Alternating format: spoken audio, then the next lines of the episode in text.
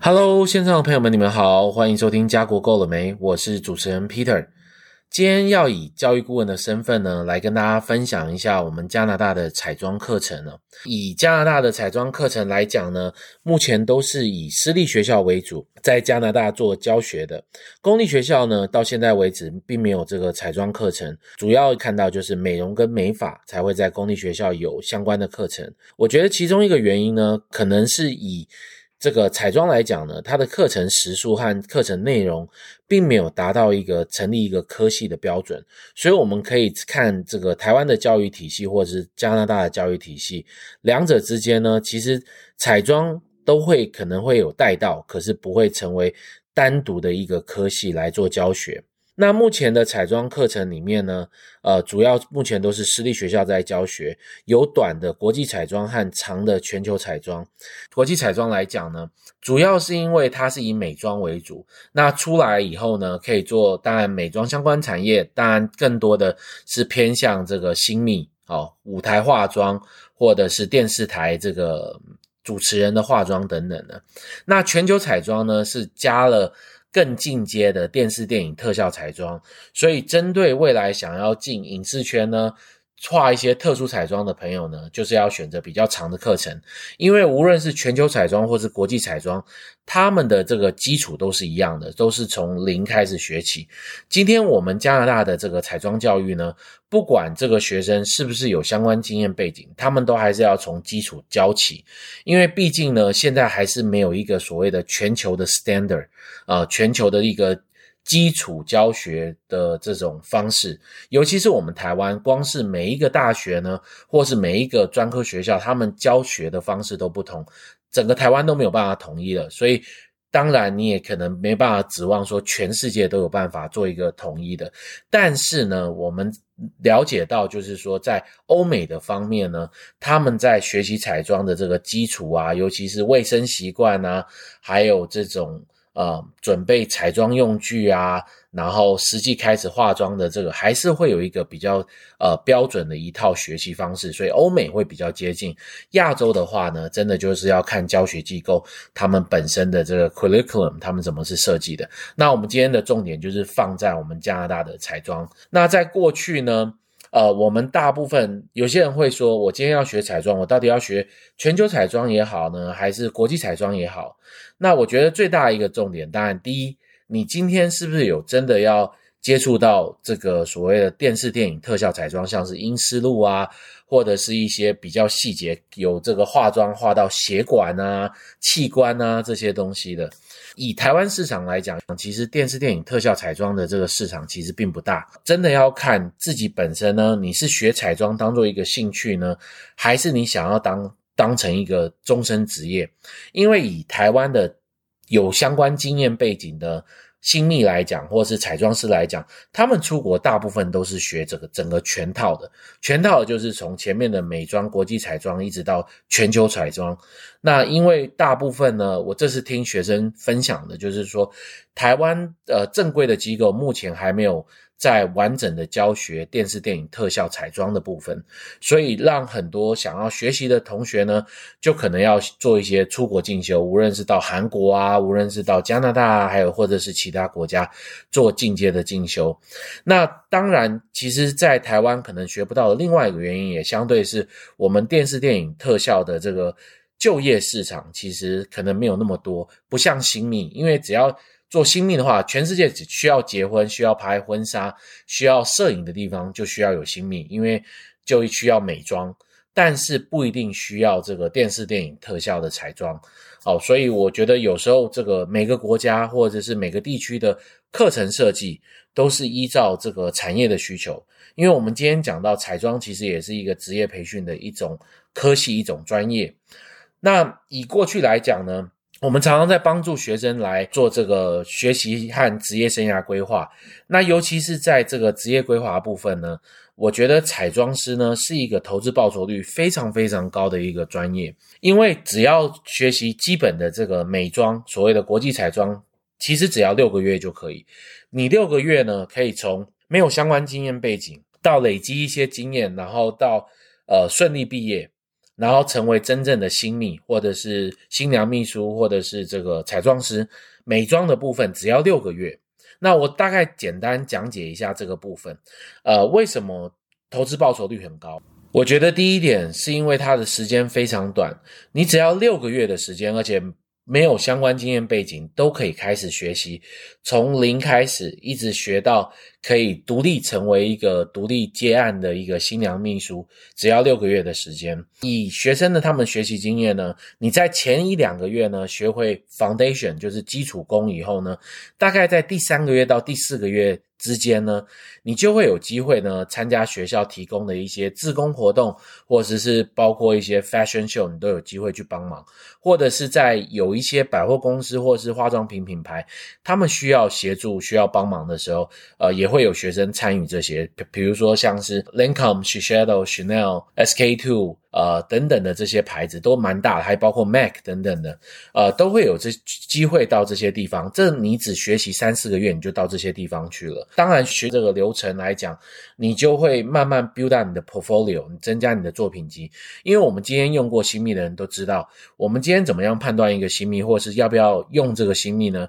其实都是到他们的，无论是 Instagram 或是看他们的网站，看看他们曾经化过哪些妆，做过哪些作品，然后或是有。有哪些经验，我们再来判断，还有是不是我们喜欢的类型，来确定这个这个新密是不是我们想要找的新密。所以在学校的整个六个月的过程当中呢，学校也会协助你做完整个作品集，让你的作品多样化以外呢，呃，还有。把这些资料还有照片都上传到你自己的网站去，以及最后呢，在毕业作品的时候，会有专业摄影师来帮你拍照，来完整你整个 portfolio。所以在毕业的时候呢，你基本上已经会有自己一个基本的网站，让大家看得到你的作品，而进而找到客户，或是让客户找找到你。那我觉得这样的这种短时间的投资报酬率是非常有。呃，非常高而且有效率的，因为我们今天想想，今天大学四年，我们可能都还没有学到一个非常高专业的技能，而且出来找工作，出来社会找工作，你自己还在想，呃，有没有办法找到相关行业，或者是很多大学生呢，其实在大学毕业后工作也是做到非相关行业，所以与其花了四年的时间呢。呃，念完大学，那今天你六个月就可以学到一个全新的技能，以及这个所谓的新娘秘书，其实很多工作都是在周末，所以对于某些人，他们可能就是可以把这个新彩妆这个部分呢，当做一个呃，算是第二专长或是副业来看待，来增加收入。那如果以副业来讲，我们就以台湾的这个薪资来讲，我们今天请一个新娘秘书，大概都是在两万块上下两天。那两万块上下两天，如果接两对新人好了，那就是四天左右，那就是四万多。四万多，其实在台湾的社会里面，以一个呃刚出社会不久的人来讲，其实已经算不错了。而且针对真正在做新娘秘书或是在跟婚纱摄影公司配合的这些新秘来讲，他们也不可能一个。就是说，总共一个月只接两组客人嘛，你至少接三组四组，那你的薪水就从六万八万开始起跳。所以以台湾的这个角度来讲，其实是真的还算不错的一个收入。当然，你平常空下的时间，你没有在化妆的时候，你当然还可以做别的其他的工作，或者是去做一些自己增进自己，或是累积自己知识，或是继续学习。所以。相对于周一到周五每天都在上班的人，其实又增加了一一个弹性的时间，可以去做别的事情。另外一点就是说，现在讲到加拿大，也想到打工度假这个东西，现在很多人都到全世界各地去打工度假，因为我们台湾政府跟很多国家都有签打工度假的合约，所以新密这个东西呢，其实你你当然可以带你的自己工具箱等等的，但是这些彩妆用品其实也在世界各地都买得到。最主要的技能就是你自己本身，所以你自己只要到任何地方，你都可以做这个工作。那这样子你就不用去餐厅啊，或者是在奶店打工了，或者是农场打工了，你。反而可以做一个比较高专业的东西。另外，在国外，新密它的这个收入以及它的费用更高，所以相对的，你的收入会有更多。所以这就是说。呃，为什么我提到说这个算是很有投资报酬率的部分？那除了这个，我们现在都在讲短期的这个国际彩妆的部分。那光是国际彩妆美妆的部分呢，学完你就可以做新秘，那也是大部分人呃可以最容易找工作的一个大区块。尤其回到台湾这边的加拿大的课程设计，还会衔接的有一个六个月的这个带薪实习。那这个我说我我是非常鼓励，因为其实前六个月学完你就可以直接就业了。可是直接回台湾就业其实就还蛮可惜，因为你还没呃除了做自工以外，你没有真正领薪水的工作经验。所以加拿大的这个教育还有课程设计呢，就是所谓的六加六，六个月读书，然后其实你在读书期间一个礼拜大概只上两天半。所以其他的时间四天半的时间，你是有自由时间可以去工作，校外打工二十小时，然后后面六个月呢，带薪实习就可以全职工作，多点时间累积经验，然后同时间也可以开始把当初付的学费呢。大概都可以大部分的赚回来，所以算是一个非常好的一个方式。那今天讲到长期的部分，我刚刚就说了，长期的话一般是以一年的课程为主。我说学习时间，然后如果你想要带薪实习的话，那又有一年的时间让你有机会来呃做一个工作，还有一个体验了。